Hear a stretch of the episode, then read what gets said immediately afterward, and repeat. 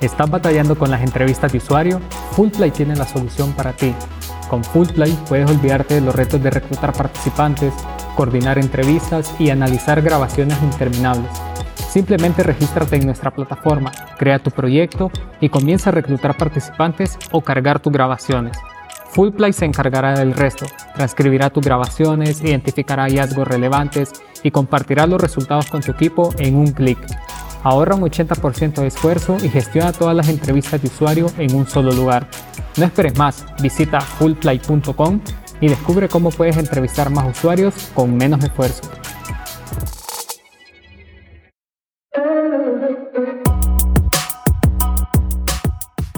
Bienvenidos a este nuevo episodio de Más Producto Podcast. El día de hoy vamos a hablar de un tema que muchas veces es complejo de explicar o no hay claridad al momento de entenderlo y es Product Market Fit qué es y cómo conseguirlo. Y para hablar de ese tema, hoy tenemos como invitado a Andrés Barreto, que es Managing Director en Techstar Miami y también ha tenido otras experiencias previas en el mundo de Startup.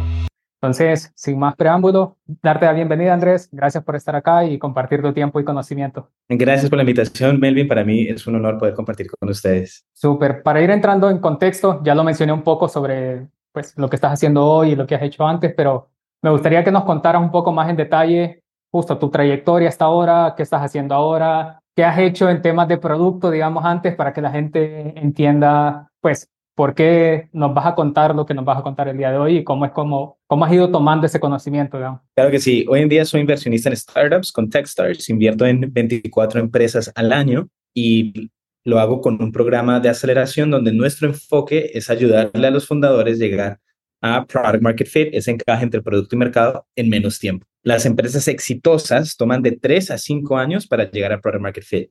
La mayoría de empresas no son exitosas al llegar a product market fit, aunque puedan que sean temporalmente exitosas levantando mucho capital. Es posible levantar mucho capital y nunca llegar a product market fit.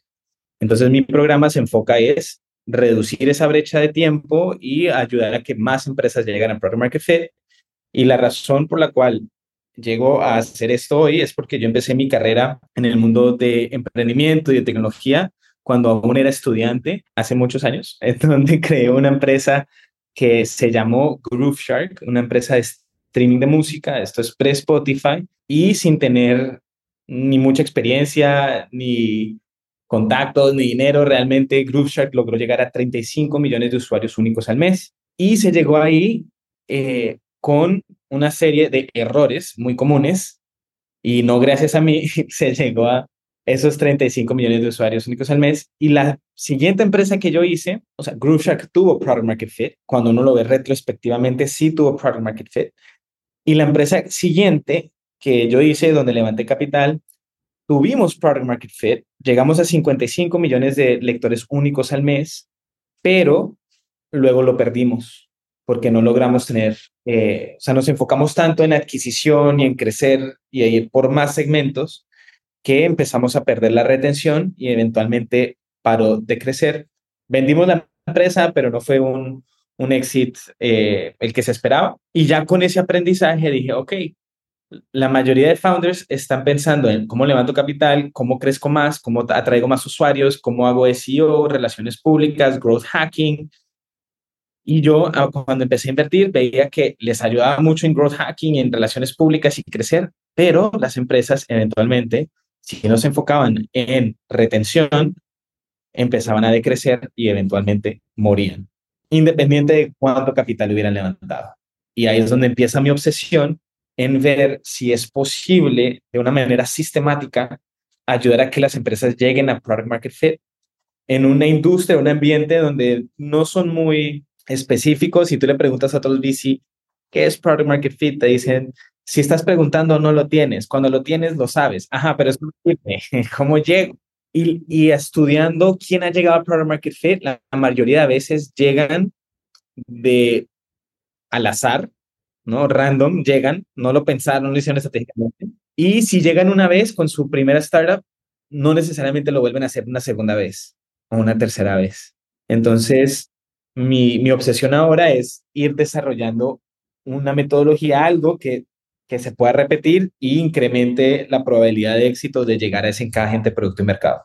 Ok, justo ahora con, con lo que mencionas, que está súper interesante, tanto tu experiencia, digamos, en carne viva con tus empresas como ahora apoyando a otras, ¿tú cómo defines Product Market Fit cuando te lo preguntan? O sea, imagínate que, no sé, estás hablando con alguien que tiene cero contexto de la industria tecnológica, quizás tu tía, voy a suponer que tu tía no, no es una founder de, de, una startup, pero si se lo tienes que explicar a alguien, ¿tú cómo explicas qué, o sea, qué significa Product Market Fit? Yo uso una analogía que es bastante cruel, pero las personas se acuerdan.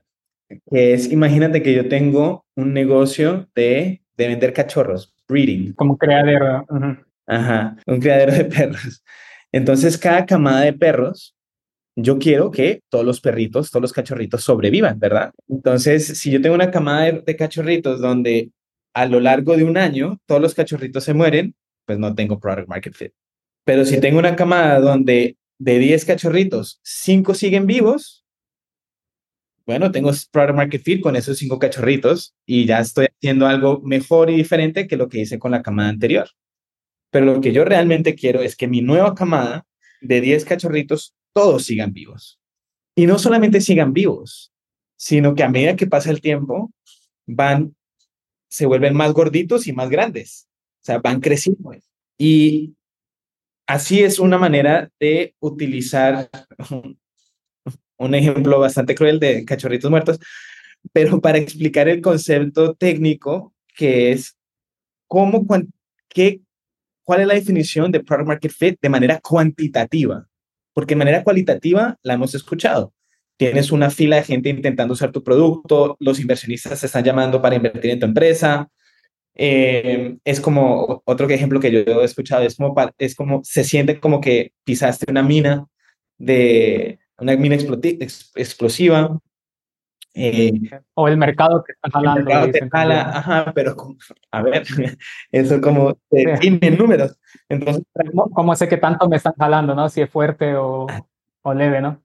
Y entonces para mí es tener retención y expansión de uso, donde esa expansión de uso significa que te, de, tengo de esos 10 cachorritos, los cachorritos siguen vivos y van creciendo. Si yo logro hacer que mis cachorritos vivan y crezcan y se vuelvan más gorditos, cada vez que tengan una nueva camada o agreguen nuevos usuarios, esos van a retener y expandir. Y si tienes retención y expansión, puedes tener un pésimo gerente, pésimo leadership, ser muy competente, pero si tienes retención y expansión, va a crecer exponencialmente. Es inevitable, es matemático, va a crecer exponencialmente. Entonces, para mí, eso es tener product market fit, retención, expansión de uso que resulta en crecimiento exponencial. Perfecto. Ahora quizás ya, ya lo estás como explicando un poco, pero si yo estoy dentro de una empresa o de pronto estoy con mi propia startup o mi empresa como tal, mi, mi emprendimiento, ¿qué significa? O sea, que yo logre product market fit. O sea, estamos hablando de llegar a un número puntual de, de retención y expansión, como dices, o, o cómo podemos decir, ah, esta empresa sí está logrando Pro Market Fit de una manera, como tú dices, más cuantitativa quizás. Tienes crecimiento exponencial y uno puede llegar a tener crecimiento alto o incluso el crecimiento exponencial sin Product Market Fit a punta de adquisición. Sí, eso te iba a decir. ¿Qué, qué significa o sea, crecimiento exponencial? Porque yo podría tener un presupuesto muy alto para publicidad y, sabes, cada mes le meto millones y millones. Y podría decirte, oye, mi crecimiento está siendo exponencial, pero no sé si realmente eso refleja que estoy alcanzando Pro Market Fit. Ahí, imagínate que cuando ves el crecimiento exponencial es una sola línea en una gráfica, ¿no? Tienes eh, la Y, la X, X es tiempo, Y es cantidad. Y tienes una gráfica lineal, o bueno, súper lineal, una curva, y entonces uno puede decir, ah, wow, estás creciendo exponencialmente. Parece que tienes product market fit. Pero cuando yo te digo, ok, ahora hazme unos rayos X de esa curva, vamos a medir los cohortes de esa curva. Entonces, ¿cómo se ve esa gráfica? Tienes una curva que, que es lineal, y aquí estoy apuntando la pantalla hacia arriba, es lineal, pero abajo de esa curva tienes otras líneas de diferentes colores que demuestran cuándo nace una cohorte y de esa misma cohorte, digamos que nació en el periodo cero, eh, de esa misma cohorte, después de tres periodos, ¿cuántos cachorritos siguen vivos? Después de cinco periodos, ¿cuántos cachorritos siguen vivos? Y así sucesivamente. Si tiene una tendencia que todos los cachorritos se mueran, cuando yo agrego una segunda camada de cachorritos, sí, crece. Porque en el primer periodo de la primera corte hay algunos cachorritos vivos y agrego otros nuevos y parece que está creciendo. Pero si mido solamente por camada, estoy viendo que todos los cachorritos se están muriendo.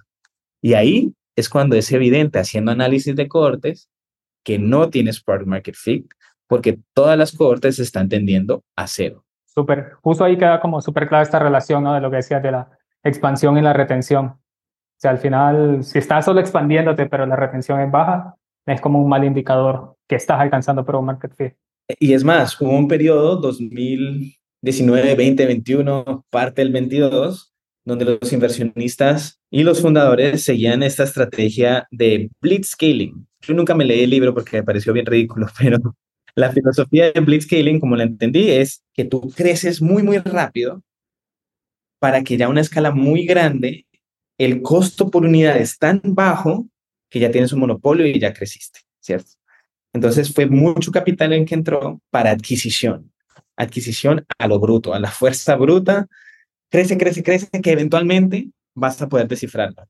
Pero ese eventualmente es que se acabó el dinero y no llega hasta product market fit. Entonces yo prefiero es la manera de hacerlo correcto y, y aquí conectando a tu pregunta es, ¿qué pasa si soy fundador o trabajo para un startup? Si trabajas para el startup y el fundador te está pidiendo crece, crece, crece, crece, crece, debes tú hacer el análisis de cortes. Se puede hacer con un Google Spreadsheet, se puede hacer con un Tableau, y mostrarle, mira, a medida que crecemos, me estás pidiendo que haga camadas de cachorritos más grandes. Hago esta camada de cachorritos más grandes y ven y te muestro cómo se están muriendo. Entre más grandes, más se mueren. Pero hay que entender el founder. El founder tiene la presión de es que tengo que mostrar crecimiento para levantar la próxima ronda. Ah, pero hay, una, hay un truco acá. Si tú estás viendo cuáles son los usuarios que sí retienen, tú puedes tener una corte de 100 usuarios donde 99 murieron y uno sobrevivió y ese uno lo sigue usando sobre el tiempo. Toma ese usuario y averigua cuál es su comportamiento, cuáles son sus características, para que los próximos usuarios que adquieras sean igualitos. Ahora que mencionas eso, justo me gustaría preguntarte, o sea, cómo alcanzar Product Market Fit,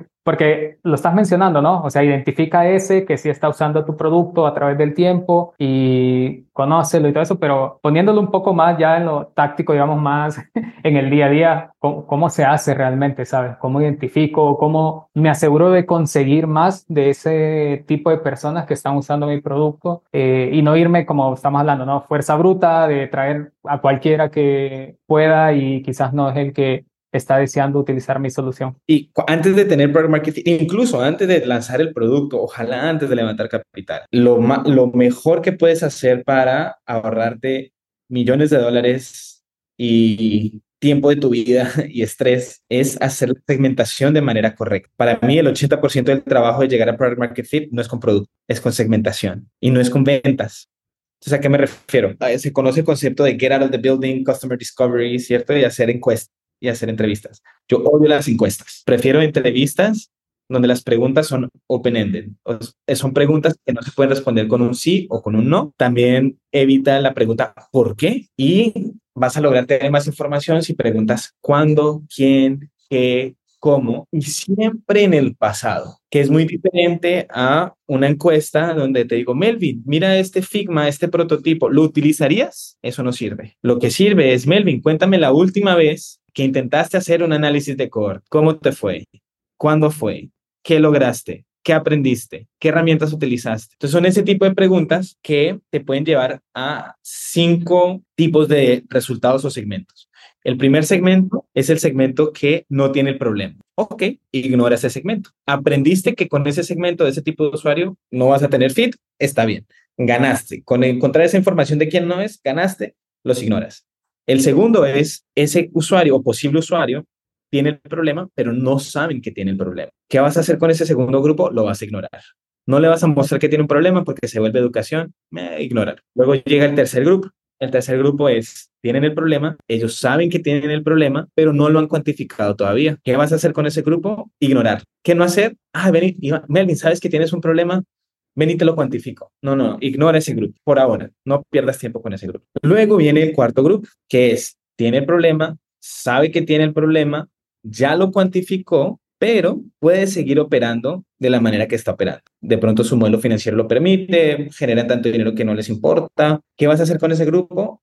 Ignorarlo. Hasta que llegue el grupo número 5. El grupo número 5 es, tiene el problema, sabe que tiene el problema, ya ha cuantificado el problema y va a hacer algo al respecto, con o sin ti. Y en todas estas entrevistas, ellos no saben nada de lo que tú estás haciendo para no sesgarlos. Ah, te tengo esta herramienta. No. Si cuando encuentres ese segmento, ahí es que entonces les, les entregas un producto para validar, no si tú puedes crear mejor software o que tu software es escalable, nada. Es para validar que lo que te dijeron coincide con lo que hacen. Si tú me fueras a preguntar a mí, hey Andrés, ¿a ti te gustaría tener un entrenador personal, comer más saludable y hacer ejercicio?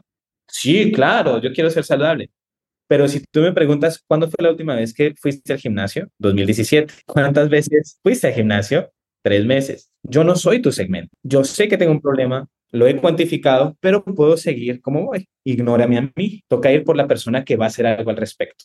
Ya con eso le entregas el producto y validas que lo que te dijeron coincide con lo que están haciendo. ¿Cómo evito, digamos, caer en falsos positivos? ¿Sabes? Porque de pronto puede ser que es alguien de, un, no del último segmento del que estamos hablando, sino que tal vez de los otros segmentos, pero tal vez mi, mi visión del producto, mi autoestima, qué sé yo, de pronto me hace pensar que esta persona sí necesita el producto. O sea, ¿cómo puedo realmente no sesgarme yo mismo? Es un error que yo he cometido por el cual eh, he perdido mucho, mucho dinero. Y es que dejé que mi visión y mi ego fuera el el obstáculo número uno para llegar a Product Market Fit. Entonces, de la manera que hay que pensarlo es, sí, todo el mundo debería estar usando tu producto. Esa persona que no lo usa, pero que sabe que es un problema, pero no lo ha cuantificado, deberías tú cuantificárselo, y pero no ahora. Eventualmente sí, pero primero tienes que saciar la necesidad de los que tienen, y esta analogía no es mía, la he visto por ahí, los que tienen eh, el pelo en fuego que les das un ladrillo y van a usar el ladrillo. Porque ellos van a ser los que tienen retención. Y si los adquieres a ellos en la primera corte y tienen retención, y luego agregas a la siguiente corte con personas que tienen retención, ahí estás creciendo eh, por ahora linealmente. Pero si luego de que los estás reteniendo, basado en, la observación del comportamiento de ellos y en conversaciones con, con ellos, encuentras cómo hacer que lo usen más, entonces es ahí donde vas a tener crecimiento exponencial. Va a haber un punto donde vas a extinguir todas las personas en ese segmento. En ese punto es donde tienes que llegar a tu segundo product market fit, que es repetir este proceso para que las personas que de pronto habían estado en el bucket número 3 o 4, con una innovación en tu producto, vas a poder resolver un problema que para ellos sí es grave y seguir como iban no es opción. Y así es que puedes seguir creciendo. Pero es paso número dos. Primero es llega a ese product market fit con un segmento. Ok, súper. Justo ahora estamos hablando como de la parte del mercado, ¿no? Identificar ese segmento del mercado que tiene el problema, eh, que va a usar nuestra solución porque sí o sí quiere resolver la problemática, ¿no? Pero ahora viendo eh, el, el, otro lado de la moneda, del lado del producto, ¿no? Porque puede ser que, volviendo a la analogía, ¿no? Yo estoy con el pelo en llamas y tú en vez de darme un ladrillo, quizás me quieres dar un abrazo. Porque con eso me vas a sentir mejor, ¿no? según tu hipótesis.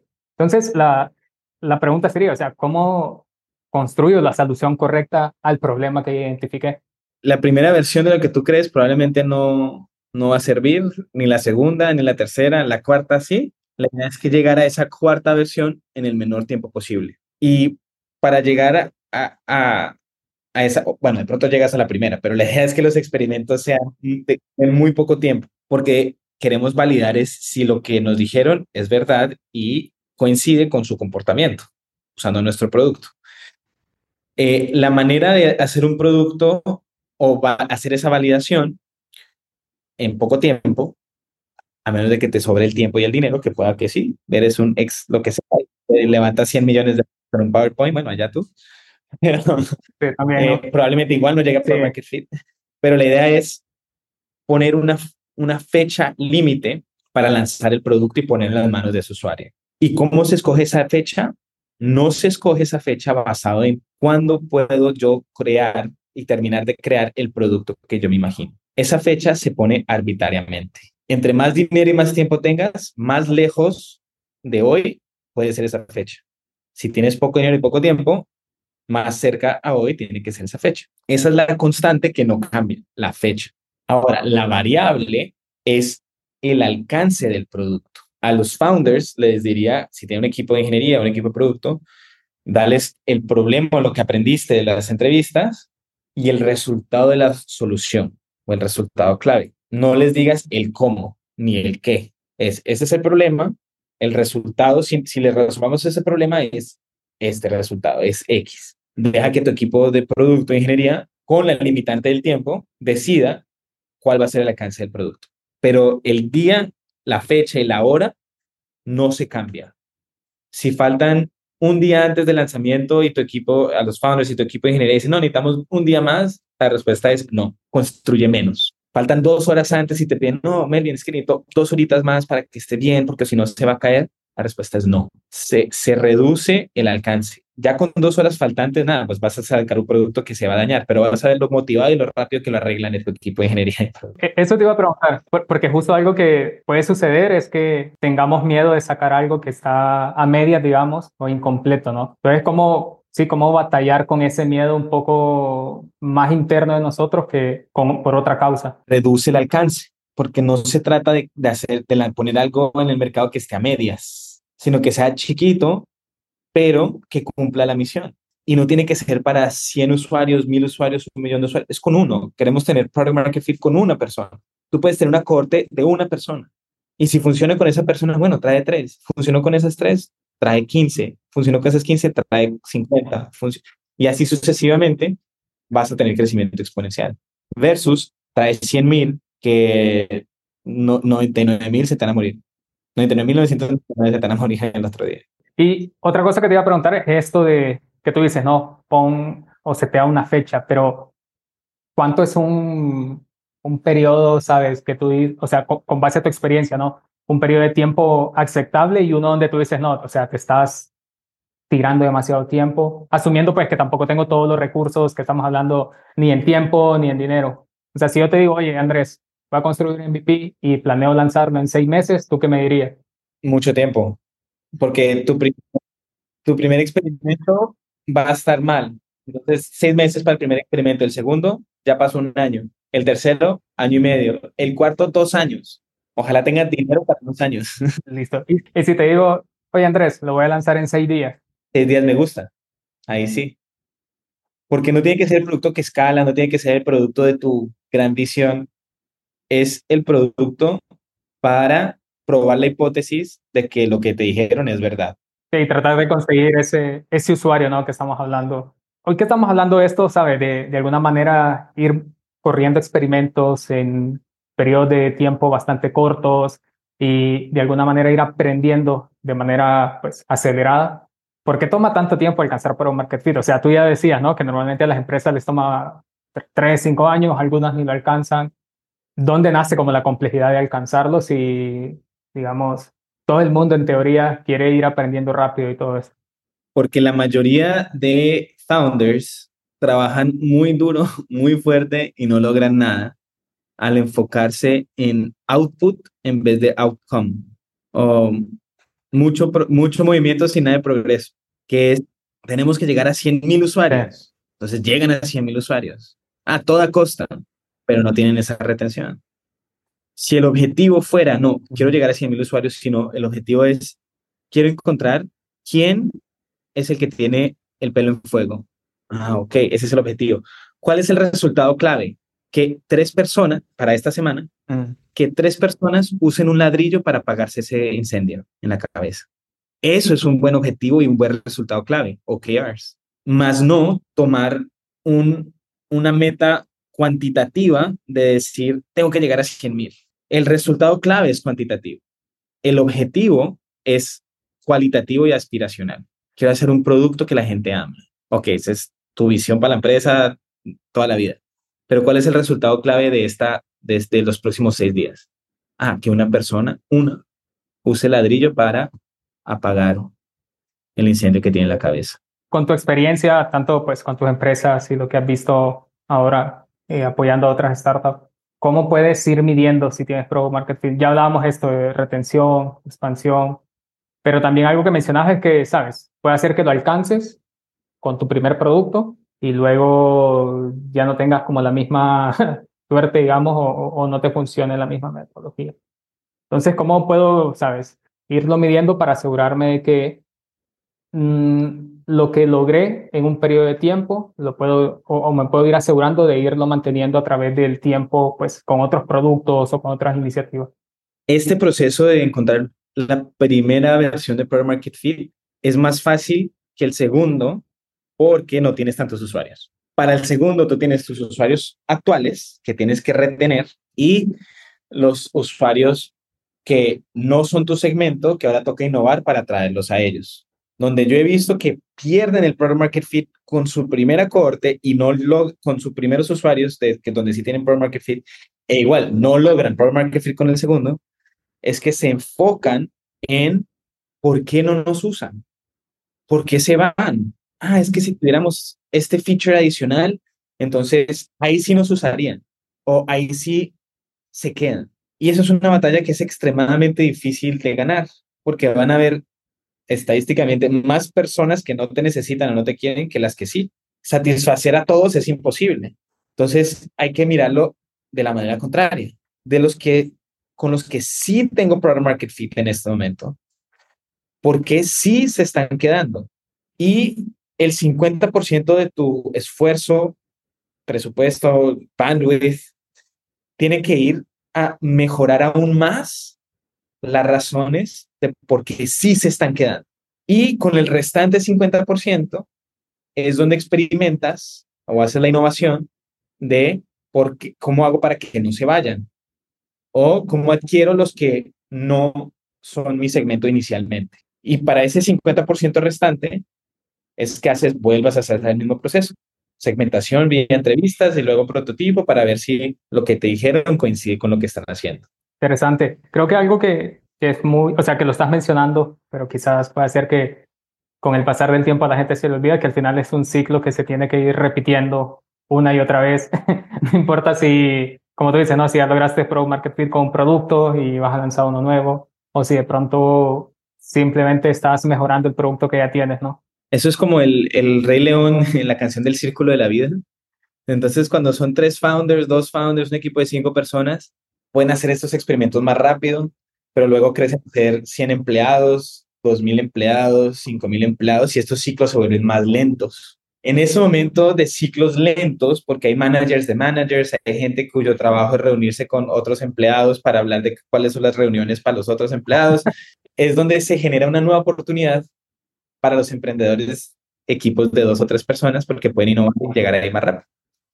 Entonces es como el ciclo de la vida de las startups. Las empresas que les, grandes que les van muy bien son las que hacen esos ciclos de iteración muy, muy rápido y son muy pocas las que logran hacer eso. En la mayoría es adquieren a los equipos eh, emprendedores, las startups, para traer esa innovación, esa velocidad rápido y eventualmente esa velocidad se vuelve lenta y siguen adquiriendo y siguen creciendo. Sigue el ciclo, ¿no? Hemos hablado como de varias actividades eh, o acciones, errores también, pero me gustaría que nos compartieras cuáles son esos errores, sabes, más comunes al buscar Pro Market Fit. Tanto que quizás tú los cometiste y los estás viendo de nuevo con otras startups, o que después de apoyar a tantas startups lo, lo has notado, que tú digas, oye, este error seguro lo van a cometer para que de pronto lo tengamos presente y no y no, no caigamos, digamos, en el mismo error. Yo creo que dos grandes. El primero, y, los dos los viví yo. El primero los cometí yo. Em, para, para la primera versión de Groove Shark, y yo porque digo no gracias a mí, yo diseñé, creo que sin exagerar, 200, 300 pantallas o estados del producto. Era un producto que tenía playlist, tenía chat, tenía visualizaciones, tenía eh, descripción de cada artista, de cada canción. Era una cosa masiva y yo diseñé todo. ¿Qué pasa cuando haces clic aquí? ¿Qué pasa cuando haces clic allá? Y dije, ok, esta es mi gran visión. Soy un genio. Eh, créenla, programenla. Yo creo que nos gastamos 700 mil dólares un año para crear mi gran visión Y cuando la lanzamos, nadie la utilizó. ¿Qué fue lo que sí funcionó? Era la época que estaba saliendo Twitter y Twitter no tenía para subir fotos de manera nativa, entonces uno tenía que ir a tinypic.com. Uno para compartir una URL larga tenía que ir a tinyurl.com y un equipo pequeño dijo, ah, pero ¿por qué no hacemos Tiny Song, donde compartes una canción? Entonces, lo que ellos crearon, que fue muy diferente a lo que yo me imaginé, es un buscador, una barrita buscador donde pones el nombre de la canción y aparecen las 10 versiones de la canción porque la música venía de los computadores de los usuarios. Y tú puedes escuchar una canción y compartir el link en redes sociales. Ya, eso es lo único que hacía. Eso fue lo que despegó, no mi gran visión. Eventualmente, a lo largo de nueve años, la versión de se veía como yo me la imaginé, pero no tocaba crear eso desde el primer día. Entonces, primer error es ese, es cuál es la versión más pequeña para validar el, lo que te dijeron, coincide con lo que hace el segundo error que cometí, veo mucho y sobre todo de equipos en Latinoamérica, es de crear equipos grandes de producto y ingeniería. Entonces, y yo, yo veo la comparación. Yo tengo fundadores que yo invierto que son de Estados Unidos y su mercado es Estados Unidos, pueda que tengan su equipo de ingeniería en Latinoamérica o en Estados Unidos. Levantan dos millones de dólares y con eso contratan dos empleados. El fundador que tengo en Latinoamérica, que su mercado es Latinoamérica, eh, levanta dos millones de dólares y contratar 200 empleados. La nómina es más barata. Exacto, es más barato, pero hay un video muy cómico que vi hace poco en LinkedIn, o bueno, hace como seis meses en LinkedIn, donde había un, habían cuatro jugadores de fútbol profesionales jugando contra 100 niños eh, junior jugando fútbol, pero muchos niños, 100 niños. Y obviamente los cuatro jugadores profesionales ganaban, fácil. Yo cometí ese error en Groove Shark porque como podíamos contratar muchos estudiantes o gente junior, contratamos, llegamos a tener 100 empleados, pero sin product market fit, el management overhead tomaba más tiempo que crear producto o hablar con los usuarios. Y en América veo lo mismo. Dicen, yo digo, hey, una persona, el primer empleado o empleada que trabaje en tu empresa, que esté en producto de ingeniería, eh, hay dos caminos. Está el camino típico latinoamericano o el camino producto Estados Unidos. El camino típico latinoamericano es contratas alguien de backend, alguien de frontend. Eh, y eventualmente uno de ellos es bottleneck. Entonces el que se queja primero logra que le contraten otra persona. Entonces tienes dos de, tienes dos de frontend eh, y dos de backend. Ahora necesitas un lead de backend y un lead de frontend, porque ya son muchos. Ahora necesitas un lead de los leads, entonces necesitas un manager y, lo, y terminas contratando toda una estructura en vez de tomar ese mismo presupuesto y pagarle a una persona, yo sé que no son muchos, pero los hay, yo he trabajado con ellos y los he trabajado con ellos en Latinoamérica, que es capaz de hacer diseño, front-end, back-end, hablar con usuarios y DevOps en una persona. Ya ha sido founder o ha trabajado con founders antes, no necesita ser micromanaged, es costoso, entre comillas, y está la opción. Yo puedo contratar una persona que pueda hacer todo eso por 10 mil dólares al mes o contrato cinco personas. De 2 mil dólares cada o 10 mil dólares al mes o 5 por dólares al mes. Vas a avanzar más rápido si le das los 10 mil dólares a la persona correcta. Quizás para ir terminando, Andrés, preguntarte recomendaciones. ¿Qué recursos tú recomendarías, eh, ya sea libros, blog, eh, podcast, que tú creas que es una buena fuente para pues, ir tomando más conocimiento del tema? Hay un artículo que se llama The Quantitative Approach to Product Market Fit, que seguramente lo podemos compartir ahora en, en la página, eh, es que, que, es escrito eh, por un fondo que se llama Tribe Capital. Les recomiendo ese artículo, entra mucho más detalle de cohort análisis eh, de LTV y demás. Ellos hablan de revenue, pero yo creo que en las etapas más tempranas, en vez de revenue, puedes usar el, la unidad de, de, medición de uso. Entonces, ese lo recomiendo. Les recomiendo que bajen Tableau. yo sé que es caro, pero hagan análisis de cortes ahí más fácil que ponerse a hacer queries o Data Studio o Power BI. Es una, una curva de aprendizaje de tres horas, pero luego ya lo tienes fácil. Em, y yo personalmente eh, me suscribo al newsletter de Lenny Rachitsky, que tiene buen contenido de, de muchas cosas, pero hay bastante ahí en, en cuanto a cómo llegar a Product Market Fit. Y em, yo tengo un artículo que es bastante lo que he hablado hoy de cómo llegar a Product Market Fit en las etapas más, más tempranas. Entonces esos son los recursos que más recomiendo yo. Excelente. Todos los recursos tanto tu blog, el newsletter que recomiendas y los otros artículos van a estar pues en el sitio web de másproducto.com. Ahí pueden encontrarlos y fácilmente también llegar al LinkedIn de Andrés Barreto por si quieren pues, conectar con él. Muchas gracias Andrés, muy interesante pues todo lo que has compartido y de nuevo gracias por tu tiempo el día de hoy. Gracias a ti, ha sido un placer, que estés muy bien.